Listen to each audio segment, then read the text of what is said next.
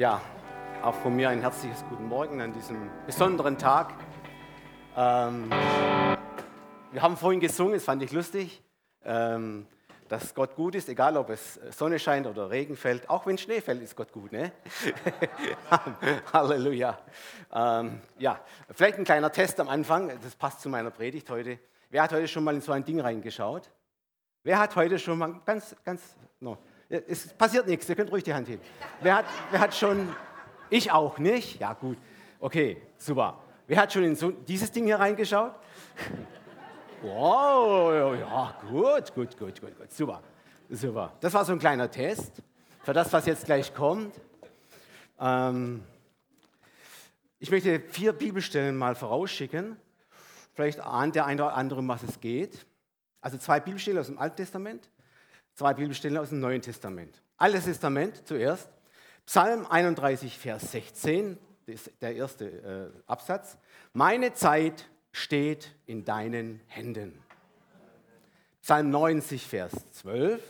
Lehre uns bedenken, dass wir sterben müssen, auf dass wir klug werden. So, jetzt gehen wir ins Neue Testament. Epheser 5, 15 und 16. So seht nun sorgfältig darauf, wie ihr euer Leben führt, nicht als Unweise, sondern als Weise.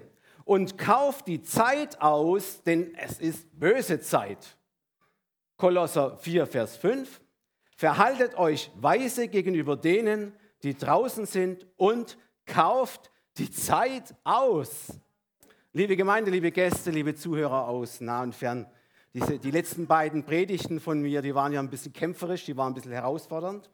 Aber da wir ja heute den dritten Advent haben und wir so ein bisschen schon auf der Zielgerade sind Richtung, Richtung großes Fest, ja, Richtung Weihnachten, bringe ich heute Morgen etwas zum Nachdenken mit. Ähm, wir sind ja jetzt auf, auf, dies, auf diesem Endsport hin, äh, dass das alles funktioniert, dass alles läuft, dass alles fürs Fest vorbereitet ist. Und ähm, wie gesagt, das Thema heute soll zum Nachdenken anregen und vielleicht auch, und das hoffe ich, doch auch zum Umdenken. Das Thema heute heißt keine Zeit. Keine Zeit. Und als eine wunderbare Einleitung oder Weiterführung für meine Predigt vorne draus habe ich die Julia gebeten, doch sich Gedanken zu machen, ein Gedicht über dieses Thema keine Zeit. Wir hören jetzt also ein Gedicht über das Thema keine Zeit.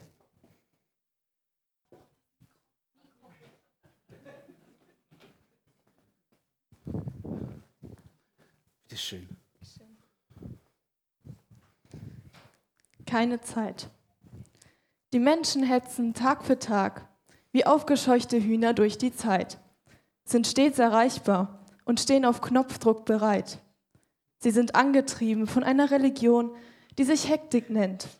Menschen, die man an dem Glaubensbekenntnis keine Zeit erkennt. Multitasking ist ihrer Zeitplanung Rezept, alles gleichzeitig, Hauptsache erledigt, lautet das Konzept. Manchmal mehr schlecht als recht vollbracht, ist es zumindest abgehakt und Wichtigeres wird gemacht. Sieht das Leben aus, wie minutiös durchgeplant, werden doch andere, angenehmere Aktivitäten dadurch getarnt. Für Entspannung ist immer Zeit. Mal kurz abschalten in der Geschäftigkeit.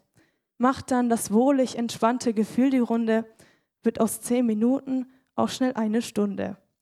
Weil sie dadurch leider ein Treffen absagen mussten, gar nicht wohin mit all den Aufgaben wussten, zählen Entspannungsmaßnahmen nicht mehr hinein in die Aussage, die Zeit hat nicht gereicht an diesem Tage. So wie sich manche darüber beklagen, dass sie keine Zeit haben, könnte man sich fragen, ob sie denn ausgeliefert sind, dieser höheren Macht, der Zeit, die anscheinend alle Entscheidungen in ihrem Leben macht, nur Hetze bereitet und ja so brutal gegen diese Menschen arbeitet.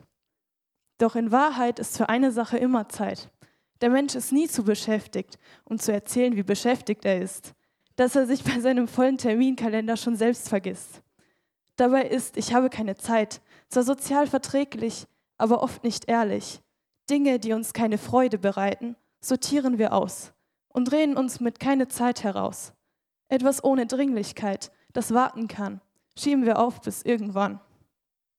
Wir wollen unsere Kräfte nicht für etwas, das keinen Spaß macht, verschwenden. Auch Dinge, die uns nicht leicht fallen, wollen wir schnellstmöglich beenden. So lässt sich ich habe keine Zeit in, ich habe keine Lust wenden. Für Dinge ohne scheinbaren Wert oder Wichtigkeit haben wir auch keine Zeit. Wir können Zeit nicht verlangsamen, beschleunigen oder aufhalten.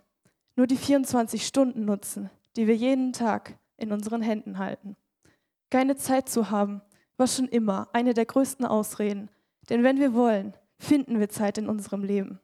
Zeit ist Geschichte, Leben, das Spuren hinterließ. Spuren, die du noch Generationen später siehst. Darum möchte ich dich fragen, was ist dir wichtig im Leben? Wofür gibst du dich hin? Wofür gibst du deine Zeit hin?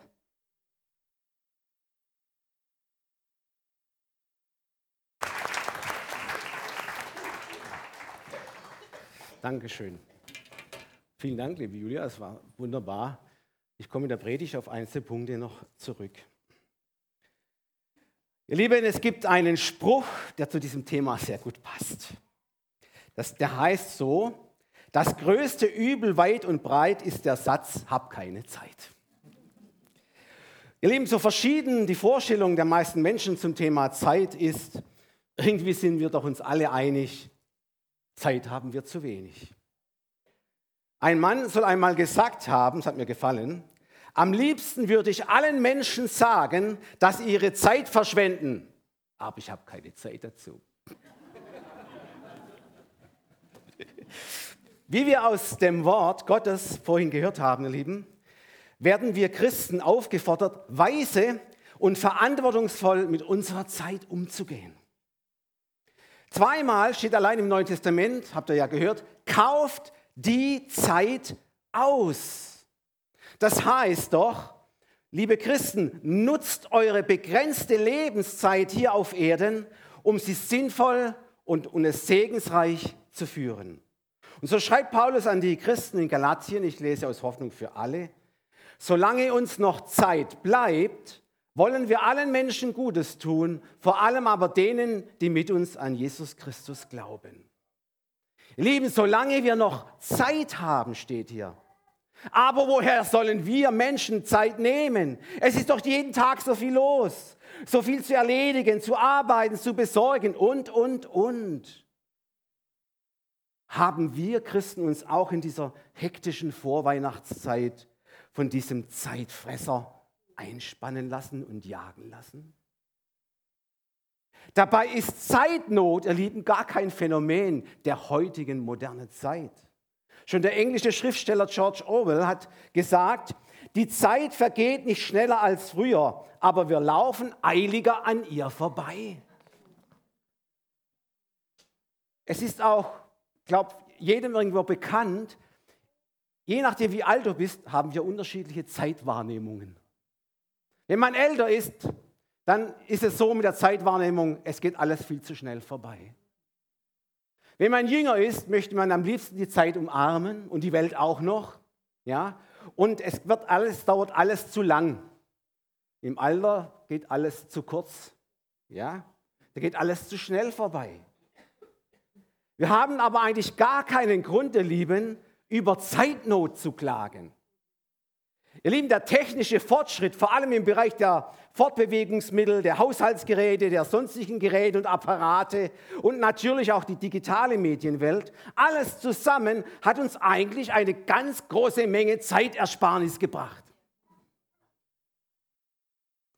In vielen Bereichen unseres Alltags geht jetzt alles schneller, es geht alles wirkungsvoller, effektiver, automatischer und zeitsparender. Beispiel. Früher brauchte man mit dem Schiff nach New York viele, viele Tage. Heute ist man mit dem Flugzeug in acht Stunden dort. Vor nicht mal 20, 30 Jahren war man fast einen ganzen Tag unterwegs, um nach Paris zu kommen. Heute fährst du mit dem Hochgeschwindigkeitszug TGV ab Frankfurt unter drei Stunden nach Paris, kannst dort einkaufen gehen, wieder zurückfahren ins Schwabenland oder Badenerland und es ist alles wunderbar, es läuft wie geschmiert, wenn nicht gerade gestreikt wird. Das wollen wir mal. Ja. Ihr Lieben, aber auch unsere kleine Welt ist eigentlich dank der technischen äh, Weiterentwicklung deutlich entstresst und entspannt geworden. Alles, was früher so, so umständlich war, in Haushalt, Garten und so weiter, ja, und auch zeitraubend war, das geschieht jetzt ruckzuck per Knopfdruck. Kaffeemaschine, Spülmaschine, Wäschetrockner, Toaster, Fertigmüsli, elektrische Zahnbürste. Ihr Lieben, das macht doch alles schon beim Start in den Tag vieles leichter, was das Zeitmanagement angeht. Du sparst mindestens im Gegensatz zu früher eine Stunde durch diesen technischen Fortschritt. Aber ihr Lieben, so mancher Mensch, ja, der genießt das zwar alles, diese Geräte und Apparate, aber dann ähm, geht, muss er noch schnell, nach dem Frühstück muss er noch schnell mit dem Hund Gassi gehen.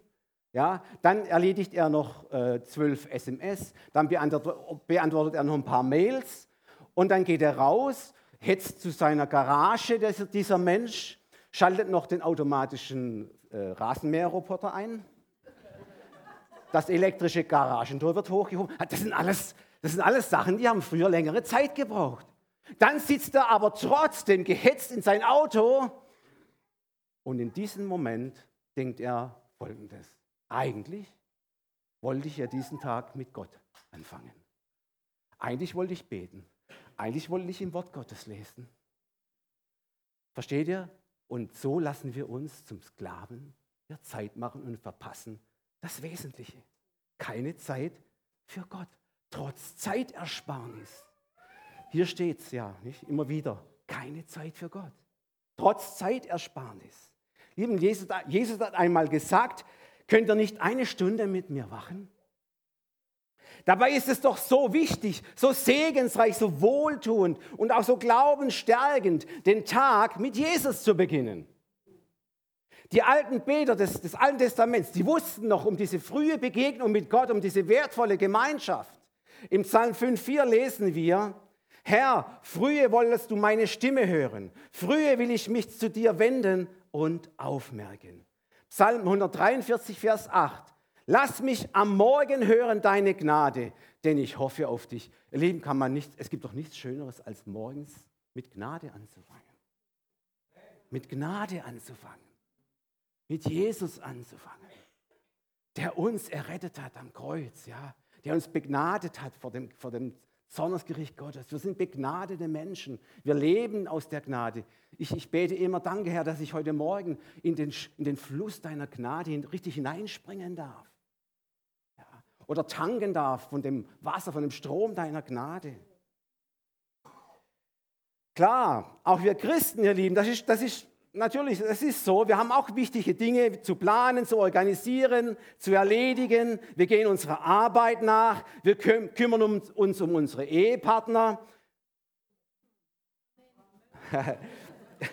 um unsere Familie, um unsere Kinder, Haus, Hof, Hab, Gut. Alles, alles natürlich durchaus sinnvoll, notwendig und wichtig.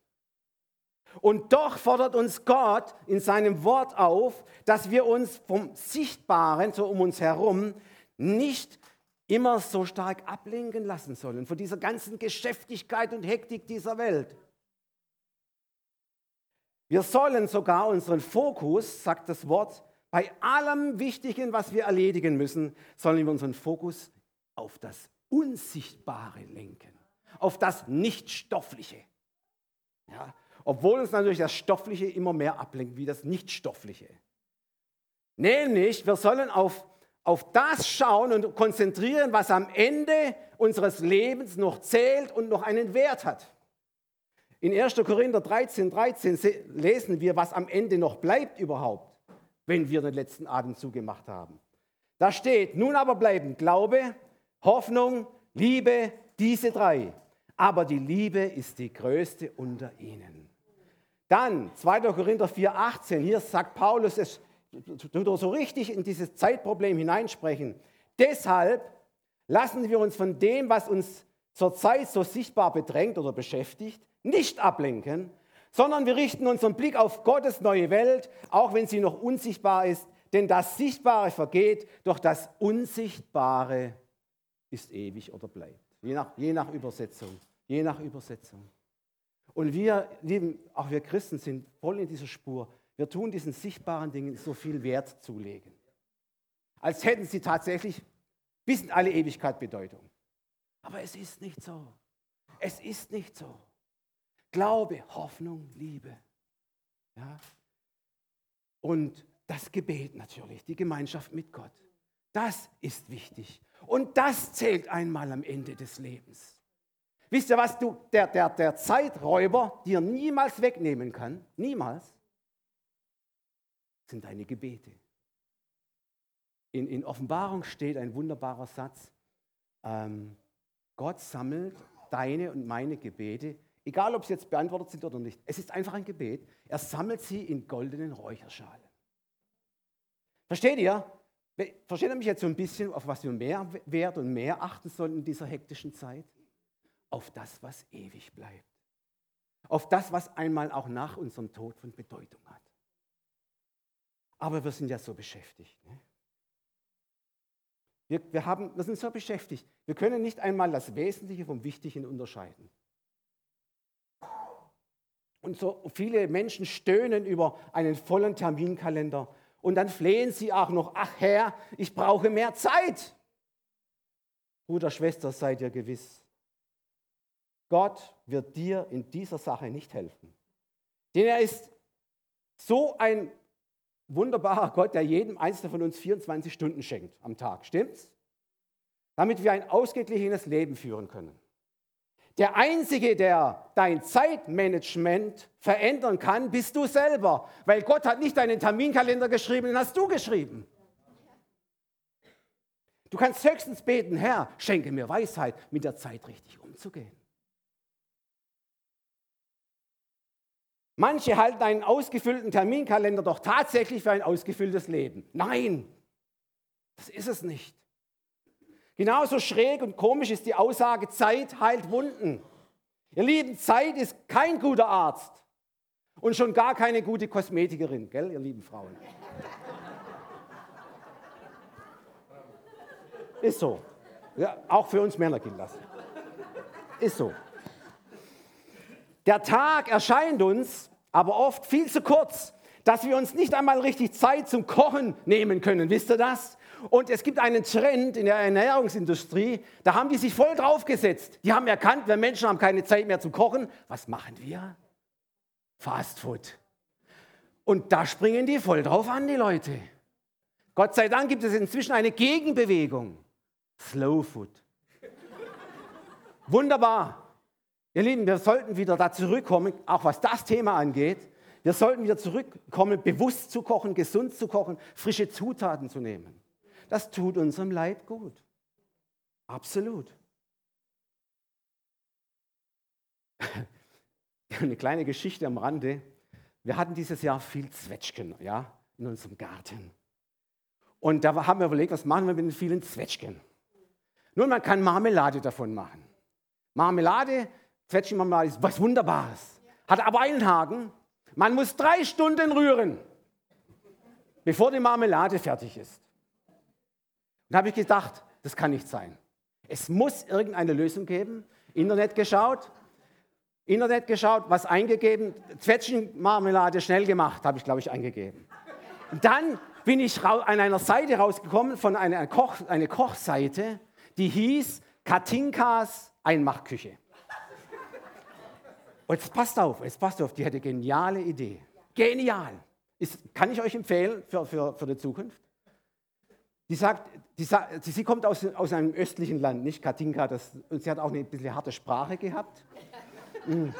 Es war nett, war nett. Sie hat gesagt, ihr lieben Zuhörer, ich gebe euch eine Möglichkeit zu zeigen, wie man Zwetschgenmarmelade ganz schnell macht. Und dann hat sie es erklärt. Nehmen Sie bitte einen großen Topf. Legen Sie die Zwetschgen hinein, aber nicht mit der Haut nach unten, äh, mit dem Inneren nach unten, sondern mit der Haut nach unten. Und dann machen Sie das, bis der Topf ganz voll ist. Und ja, kein Wasser dazugeben und niemals rumrühren.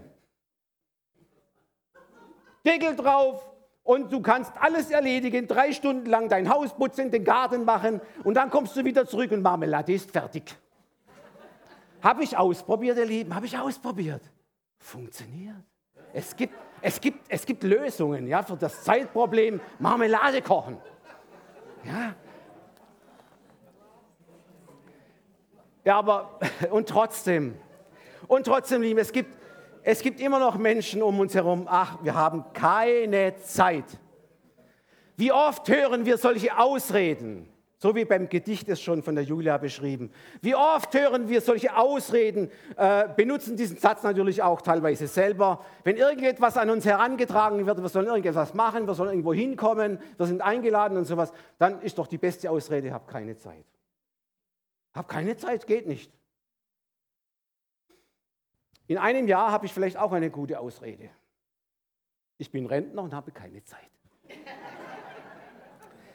Ihr Lieben, oft verpassen wir die wesentlichen Dinge im Leben, weil wir meinen, dafür keine Zeit zu haben. Da habe ich was gefunden im Internet, einen Clip, den könnt ihr mal den Clip äh, anmachen. Einen Clip, der hat sehr gute Aussagekraft. Da hat sich dieser Discounter mal was einfallen lassen. Das ist der Weihnachtsclip von 2014. Und da geht es um Ausreden. Ausreden, die das Wesentliche dieser Zeit hinter sich lassen. Und die Menschen verpassen dann solche Sachen. Wer es nicht sehen kann jetzt, wer der Predigt zuhört, auf YouTube kann man eingeben, Weihnachtsclip 2014, Edeka. Ähm,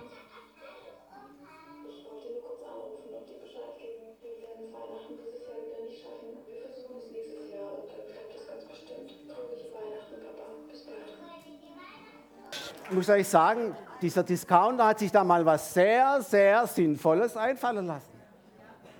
Ja? Und wie oft geht es uns so? Das Wichtige verpassen wir auch familiär, gerade familiär. Mit der Ausrede, habe keine Zeit, ich habe gesehen, die waren, seine Kinder waren überall verstreut auf der ganzen Welt. Geschäftig, geschäftig, geschäftig. Sie hatten keine Zeit, um das Wichtigste überhaupt zu tun, nämlich mit dem Opa zusammen Weihnachten feiern. Wer weiß, wie lange er noch lebt, ob er das nächste Weihnachtsfest erlebt. Das weiß ja niemand. Deshalb ist Zeit, richtig investiert, so kostbar. Ich habe eine Kollegin im Geschäft gehabt, die deren Eltern waren sehr, sehr wohlhabend. Die haben in der USA, der, ihr Vater hat in der USA ein riesiges Holzgeschäft gehabt als Unternehmer. Und als es mit ihm zu Ende ging, hat er seine Kinder versammelt um sich herum, wollte sie noch einmal sehen. Ist ja gut.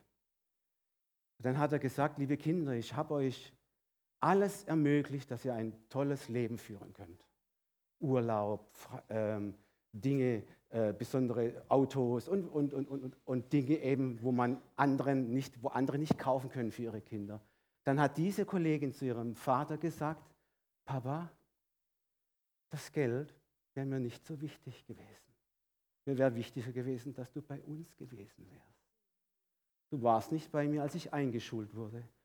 Du warst nicht bei meiner Examensfeier. Du warst nicht da und du warst nicht da und da und da dabei. Es wäre mir wichtiger gewesen, du hättest dir Zeit genommen für deine Kinder. Versteht ihr? Wie blöd sind wir doch, dass wir Zeit verschwenden für Dinge, die gar nicht so wichtig sind am Ende. Ihr lieben Christen, wir haben keine Zeit für Zeitverschwendung.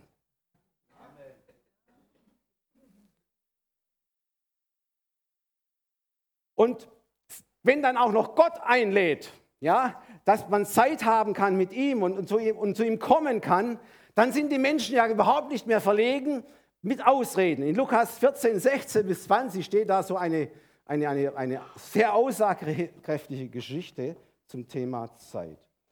Als aber einer das hörte, der mit zu Tisch saß, sprach er zu Jesus, Selig ist der, das Brot ist im Reich Gottes. Er aber sprach zu ihm, es war ein Mensch, der machte ein großes Abendmahl und lud viele dazu ein.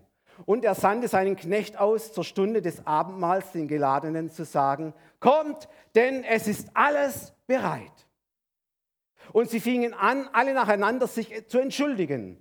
Der erste sprach zu ihm, ich habe einen Acker gekauft und muss hinausgehen und ihn besehen. Ich bitte dich, entschuldige mich. Und der zweite sprach, ich habe fünf Gespanne, Ochsen gekauft und ich gehe jetzt hin, sie zu besehen. Ich bitte dich, entschuldige mich. Und der dritte sprach, ich habe eine Frau genommen, darum kann ich nicht kommen. Ich habe eine Frau genommen, darum kann ich nicht kommen. Habe ich was Falsches gesagt? War doch richtig. genau. Lieben, wenn es um Ausreden geht, also wenn man mal ganz genau hinschaut, vielleicht habt ihr das auch gehört, diese Ausreden sind lächerlich. Zumindest die ersten zwei sind äußerst lächerlich. Schaut mal, da sagen die, da sagen die, die äh, zum Beispiel als Ausrede, ich gehe, ich gehe hin, äh, den Acker zu besehen, den ich gekauft habe. Das, das ist doch blöd. Äh, zumindest die Schwaben würden das andersrum machen, ja? Die würden doch zuerst hingehen, den Acker anschauen, ob der das Geld überhaupt wert ist. Und ein Gespann, das kauft man doch erst, wenn man anschaut, ob, sie, ob das Gespann, die Pferde, die Ochsen Muskeln haben, so also wahnsinnige Dinger und, und auch alles ziehen können, alle Lasten tragen können, bevor sie den Preis aushandeln. Und jetzt schaut mal, wie oft ist es dir und mir ergangen? Du lädst Menschen ein zum Gottesdienst. Du lädst Menschen ein in den Hauskreis. Wie viele Ausreden musst du dir da anhören? Keine Zeit das und das und das hindert mich daran. Das ist, ihr Lieben, für den, der einlädt, eine Enttäuschung. Ähm, ich habe das auch schon oft erlebt, ja, Menschen eingeladen zum Gottesdienst oder Hauskreis und dann kommen eben diese vielen Ausreden. Ich möchte mal so rein hypothetisch was dazwischen hinein sagen. Stell dir einmal vor, dass Gott keine Zeit für dich heute hat. Oder was wäre, wenn Gott heute keine Zeit hätte, uns zu segnen, weil wir gestern keine Zeit hatten, ihn zu suchen und ihm zu danken? Gott sei Dank. Gott sei Dank ist unser Vater nicht Himmel wie ein Mensch, nicht? Wir wären da schon längst beleidigt gewesen, wenn wir keine Zeit für ihn hätten oder für uns gehabt hätten. Lieben, diese Verheißungen, die Gott uns gibt, sind für Zeit und Ewigkeit. Sie stehen hier drin, für Zeit und Ewigkeit. Und Gott, ihr Lieben, er steht völlig außerhalb von Raum und Zeit. Völlig. Er hat alles im Blick, wie ein Panoramablick. Er, ist, er hat alles im Blick von Erschaffung der Erde bis zum neuen himmlischen Erde, neue himmlische Welt. Er hat alles im Blick. Jeden Augenblick hat er, hat er in seinem Blick, in seinen Augen. Auch dein Leben, wo du jetzt gerade stehst. Er hat, dich, er hat dich im Blick, wenn du zur Arbeit gehst. Er hat dich im Blick, wenn du das und das und das erledigst. Er hat dich immer im Blick. Gott sei Dank. Und dieser Gott sagt, ich bin bei euch alle Tage bis an der Weltende. Halleluja. Und die Ausrede, ich bin zu müde, ich muss mal ausschlafen, kann heute nicht noch im Gottesdienst anwesend sein, die gibt es da auch nicht. Schon im Alten Testament steht geschrieben, siehe der Hüter Israels. Er schläft und schlummert eben nicht. Ne? Psalm 121. So fängt der Psalm an. Gott ist immer da. Immer zur Verfügung. Bei ihm gibt es keine Ausrede. Ich bin bei euch alle Tage bis an der Weltende. Ihr Lieben, und das, die Allerweltsausrede, habe heute keine Zeit, die gibt es eben nur bei uns Menschen. Und so verpassen sie das wahre, das echte und das sinnerfüllte Leben aus Gott. Und dennoch haben viele Menschen nur Zeit für das Vergängliche was am Ende des Lebens eben einmal Gott völlig gleichgültig ist, völlig vor Gott wertlos ist. An, als in der Jahrtausendwende die Währungsreform war in Deutschland, wo der Euro eingeführt wurde und die D-Mark abgeschafft, war ich einkaufen, genau an dem Tag. Ich bin zum, den, zum Netto gegangen, bei uns in Ödesheim. Und wisst ihr was? Als ich dann an der Kasse war, stand neben der Kasse ein riesiger Korb. Die Menschen haben ja alle noch in D-Mark gezahlt. Und die Kassiererin nahm das Geld, für das sie vorher, für das die Menschen ihre Zeit äh, hergegeben haben, geschuftet haben abgerackert haben, die nahmen diese D-Mark, also wenn es Scheine waren, haben die Scheine zerrissen, Abfallkorb geworfen. Abfallkorb geworfen, aussortiert. Nicht mehr wertvoll, wertlos. Wertlos. Lieben, vor Gott ist einmal alles wertlos. Was wir Menschen denken, es ist wertvoll. Jesus hat einmal gesagt, ein Mensch lebt nicht aus dem, dass er viele Güter hat. Und es, alles, was wir denken, es ist, es ist so toll und super, das ist alles einmal vor Gott völlig wertlos. Da zählen ganz andere Maßstäbe. Keine Zeit für Gott. Schaut mal, da steht doch, zu jung. Wir haben Ausreden, zu jung. Also Gideon und Mose, die haben diese Ausrede benutzt äh, bei ihrer Berufung. Die wollten nicht. Sie haben gesagt, nee, Gott, mit mir nicht, ich bin zu jung. Sie haben aber noch die Kurve bekommen. Zu verliebt, das war der eine mit der Frau. Zu beschäftigt, das waren die mit dem Ochsengespann und dem Acker. Zu besorgt, der reiche Jüngling. Der reiche Jüngling, nicht? Der wollte eigentlich mit Jesus gehen. Aber er hatte einen Zeitfresser neben sich, der Reichtum. Er war zu besorgt um seine Güter. Zu alt, jetzt mache ich mal ein positives Beispiel. Han, Hannah und Simeon im Tempel, die haben gebetet, gefastet, die waren für Gott da im hohen Alter, ja, bis sie den Heiland in ihren Händen halten durften. Halleluja. Zu alt und jetzt kommt natürlich noch der Gong, zu spät, 5 vor 12. 5 vor 12 zu spät. Wisst ihr, wer das ist? Der reiche Kornbauer. Hat geschafft, gemacht, hat eine gute Ernte eingefahren und hat gesagt, so meine Seele, nun jetzt setz dich mal nieder, mal, hab mal gute Ruhe und lass mal fünf gerade sein und genieß das schöne Leben. Was hat Gott zu ihm gesagt? Du nah, du denkst völlig verkehrt. Noch heute Nacht wird man die Seele von dir fordern. Und was ist dann mit dem allem, was du dir angeschafft hast?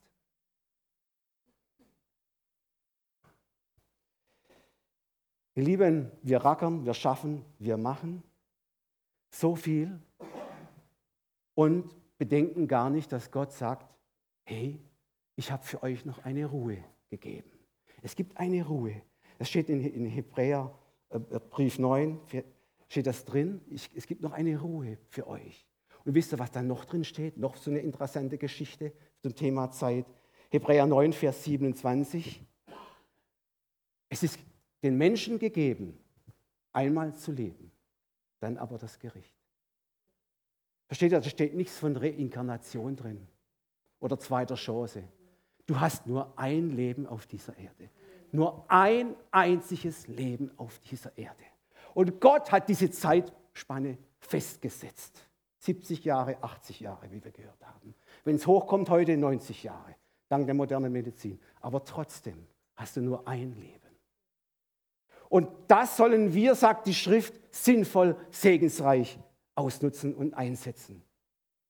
Angesichts dieser begrenzten Lebensspanne, ihr Lieben, ist unsere von Gott gegebene Lebenszeit wirklich sehr kostbar. Da gibt es keinen Platz für unnötige Zeitverschwendung. Zeitverschwendung, ihr Lieben, ist wie Geldverschwendung. Was weg ist, ist weg. Das kannst du nicht mehr zurückholen. Zeit ist also ein ganz wertvoller Rohstoff. Wir sollten, wie mit den anderen Rohstoffen dieser Erde, vernünftig und weise mit ihr umgehen. Kauft die Zeit aus. Lebt so, sagt das Wort, dass euer Leben vor Gottes Angesicht einmal lebenswert war. Möchtest du, lieber Bruder, Schwester, möchtest du abends ins Bett gehen und nichts bereuen, wie du die kostbare Zeit des Tages verbracht hast? Oder bist du gestresst, gehetzt? Warum ist alles so schnell heute gegangen und warum bin ich jetzt so erschöpft oder, oder sonst was? Die vielen Termine. Du musst es nicht, du musst es nicht allen und jedem recht machen, lieber Bruder, Schwester. Das ist eine, das ist eine Lüge. Die Bibel sagt was ganz Spannendes. Gefalle Gott mehr als den Menschen. Und bei noch mehr Aufforderungen oder dieses und jenes noch zu tun, das noch zu machen, gibt es ein ganz geniales Wort, um nicht Sklave der Zeit zu werden. Wer kennt es? Nein. und genauso ein geniales Wort gibt es auch. Ähm, das heißt aus. Warum? Ihr Lieben, das gilt vor allem für die modernen Kommunikationsmittel. Handy, iPhone und so weiter. Du musst nicht den ganzen Tag erreichbar sein. Diese Always-on-Mentalität heute, man könnte ja etwas verpassen, die beherrscht sonst deinen ganzen Tagesrhythmus. Die beherrscht alles, deine ganze Zeit für die wichtigen und, und sozialen Kontakte in deinem Leben, deiner Familie oder sonst wo. Wir Christen sind aber nicht geboren, sagt die Schrift, um beherrscht zu werden, sondern um zu herrschen. So viele Menschen hetzen durch das Leben, ihr Lieben, und verpassen doch das Wesentliche und kommen einfach nicht zu dieser Ruhe, wo Gott sagt, es ist noch eine Ruhe vorhanden für das Volk Gottes. Dabei hat doch Gott selbst schon bei der Erschaffung der Welt festgelegt, dass es einen ganz wohltuenden Rhythmus gibt zwischen Arbeit und eben dieser Ruhe. Das lesen wir im Schöpfungsbericht. 1. Mose 2, 2 bis 3. Und so vollendete Gott am siebten Tag seine Werke, die er machte, und ruhte am siebten Tag von all seinen Werken, die er gemacht hatte. Und Gott segnete den siebten Tag, heiligte ihn, wie er ihn an ihm ruhte von all seinen Werken, die Gott geschaffen und gemacht hatte. Gott hat also einen Ruhetag festgesetzt, ihr Lieben. Und er ist für dich und für mich. Und dieser Ruhetag, dieser, dieser, dieser Sonntag heute, er ist einfach dazu da, dass wir mal aus allem hektischen Treiben herauskommen und Gott im Gottesdienst begegnen. In seiner ganzen Machtfülle. Versteht ihr? Das Neue Testament sagt, wir sind gesegnet mit allem geistlichen Segen im Himmel durch Christus hier auf Erden, wenn wir Gemeinschaft haben, wenn wir Gottesdienst feiern. Den findest du jetzt in diesem Moment auf irgendeinem Weihnachtsmarkt sicherlich nicht. Versteht ihr, was machen wir, anstatt dass wir den Ruhetag genießen? Wir stopfen auch noch den Sonntag voll mit Terminen. Das muss, da musst du dabei sein bei dem Event und dort und dort und dort und dort und das. Wir kommen einfach nicht mehr zur Ruhe. Obwohl es in Gottes Plan war, das ist, dass wir zur Ruhe kommen sollen. Wir hetzen also immer noch weiter von Fest zu Fest, Veranstaltung, Veranstaltung, Termin, Termin. Und dann wundern wir uns, dass wir am Montag erschöpft zur Arbeit kommen. Lieben, jetzt kommen harte Fakten, harte Zahlen. AOK, die AOK hat äh, vor ein paar Jahren herausgegeben, dass in einem Jahr 10 Millionen Fehltage gibt wegen Burnout-Syndromen. Die TKK, Krankenkasse, hat zum gleichen Zeitpunkt auch eine Zahl genannt, dass jährlich 100.000 Menschen wegen Burnout krankgeschrieben werden. Tendenz? Die Zeit peitscht dich aus, wenn du nicht aufpasst. Jetzt habe ich hier am Rand geschrieben, Zeitfragezeichen. Okay, schaue ich immer hier drauf. Ja gut, geht ja noch alles gut. Ähm, äh, ich habe das nicht gewusst, ich habe das nachgelesen. Tatsächlich in der französischen Revolution zu dieser Zeit ähm, haben doch diese Macher der Revolution haben einen Versuch gestartet und haben die Zehn-Tage-Woche eingeführt. Nach einem Jahr haben sie sofort aufgehört. Die Menschen waren alle kaputt. Die waren alle wie totgeschlagen, erschöpft, ja, ausgebrannt. Nein, Gott hat sich schon was dabei gedacht dass ein Tag Ruhetag sein soll in sieben Tagen. Und das sollten wir auch nutzen. Ihr Lieben, ich habe mich auch noch gefragt, wie ist eigentlich Jesus mit der Zeit umge umgegangen? Wie, wie hat er diese Zeiteinteilung so ge geschafft, gerafft äh, am Tage, wenn er so unterwegs war? Und er hatte ja ein riesiges Arbeitspensum. Wow. Er lehrte, er predigte, er heilte. Dann nebenbei machte er noch eine Jungerschaftsschule und das ist ganz schön zeitaufreibend. Ne? Aber Ihr Lieben, seine Botschaft, dass das Reich Gottes nahe herbeigekommen ist, das bedeutete aber nicht für ihn, dass er sich sogar von scheinbar unerwarteten Ereignissen durcheinander bringen ließ. Nein, überhaupt nicht. Als er zum Beispiel, er wurde eines Tages zum Sterbebett eines Mädchens gerufen, da hält ihn unterwegs doch tatsächlich eine Frau auf. Sie brauchte auch Heilung, das ist die blutflüssige Frau.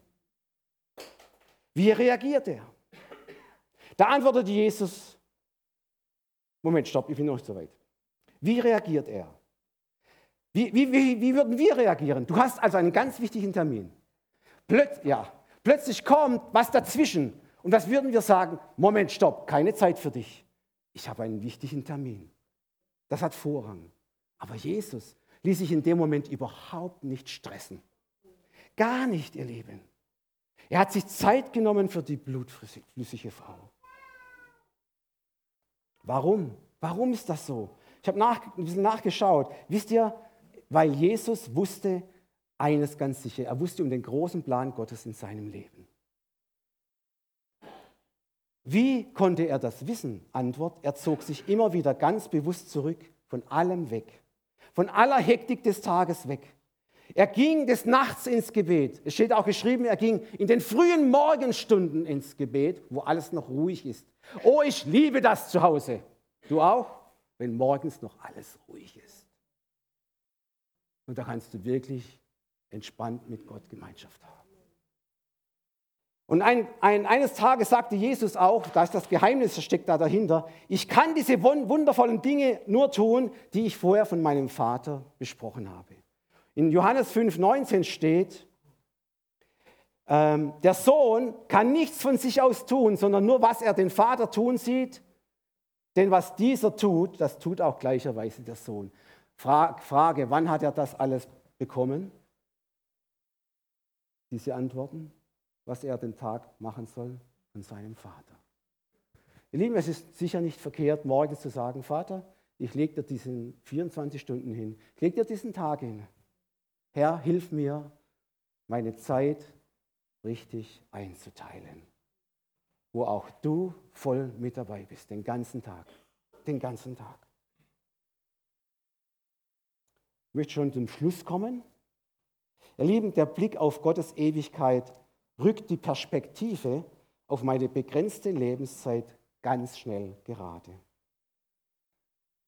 Jeder von uns Menschen ist eben nicht ewig auf dieser Erde. Einmal müssen wir alle gehen. Das Menschenlebenszeit währt 70, 80 Jahre. Wenn es hochkommt, 90 Jahre. Und dann ist es vielleicht zu spät.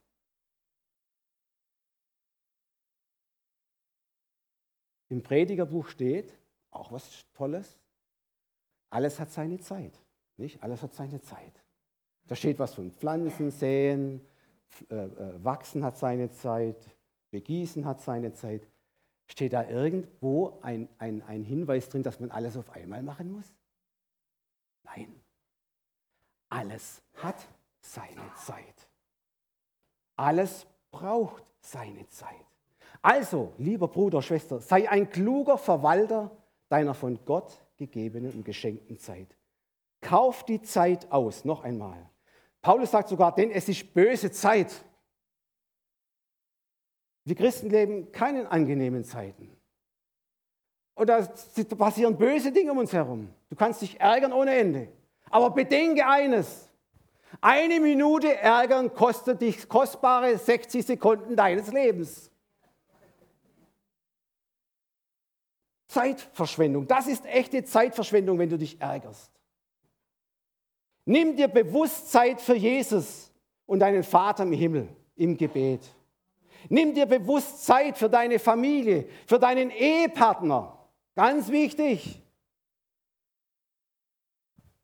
Alles, das lehrt uns sogar die Natur, alles, was nicht gehegt und gepflegt wird, geht ein. Und wir stressen uns durch den Tag mit den tausend Terminen und dein Nächster, dein Ehepartner wird auf einmal irgendwann eine fremde Person für dich sein. Weil du keine kostbare Zeit mit deinem Ehepartner verbracht hast.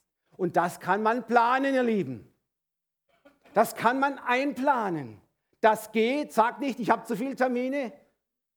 Du musst nicht fünfmal in der Woche abends zum Sport gehen, zum Beispiel. Ja, man kann klug mit der Zeit umgehen und es so einplanen, dass ich Zeit habe für meine Ehepartner, für meine Kinder. Sie werden so schnell älter und dann sind sie weg von dir. Dann nachher überlegst du, Kinder, wo ist die Zeit geblieben? Ihr, seid, ihr geht jetzt alle schon aus dem Haus raus. Wisst ihr, der Siegfried Fietz hat einmal ein, ein Lied komponiert, das heißt, schade Papa, dass du nicht dabei gewesen bist. Im Refrain. Schade Papa. Gerade diese Väter haben eine wichtige Aufgabe, auch ihre Kinder bei der Erziehung da zu sein, die Kinder vorzubereiten für das Leben.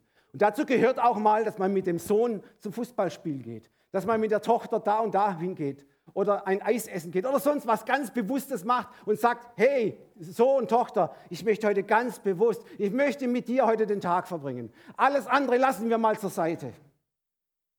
Deine Kinder werden es dir danken. Und noch etwas.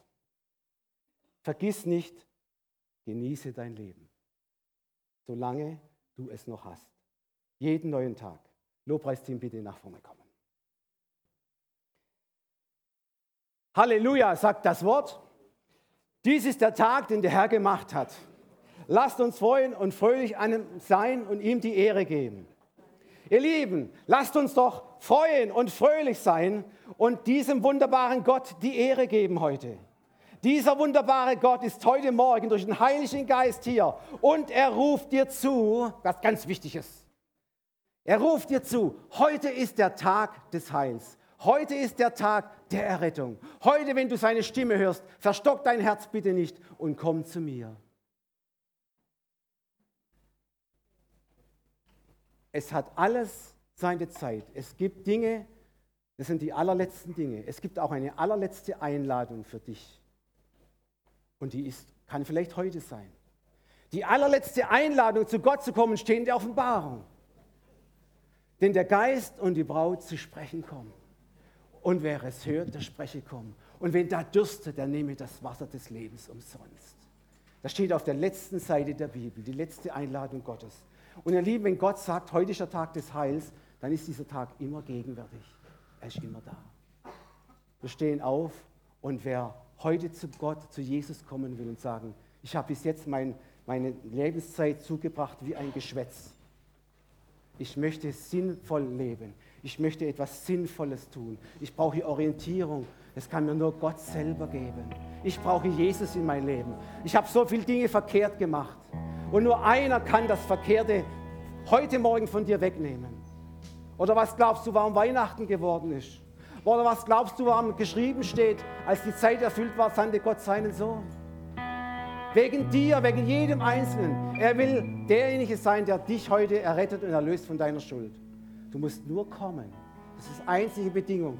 Komm, komm und gib dein Leben Jesus. Können wir jetzt machen, miteinander, komm zu mir. Oder sonst, wer einen Segen braucht, kann natürlich auch gerne nach vorne kommen. Alle stehen bereit. Lobt ihn und preist seinen heiligen Namen. Amen.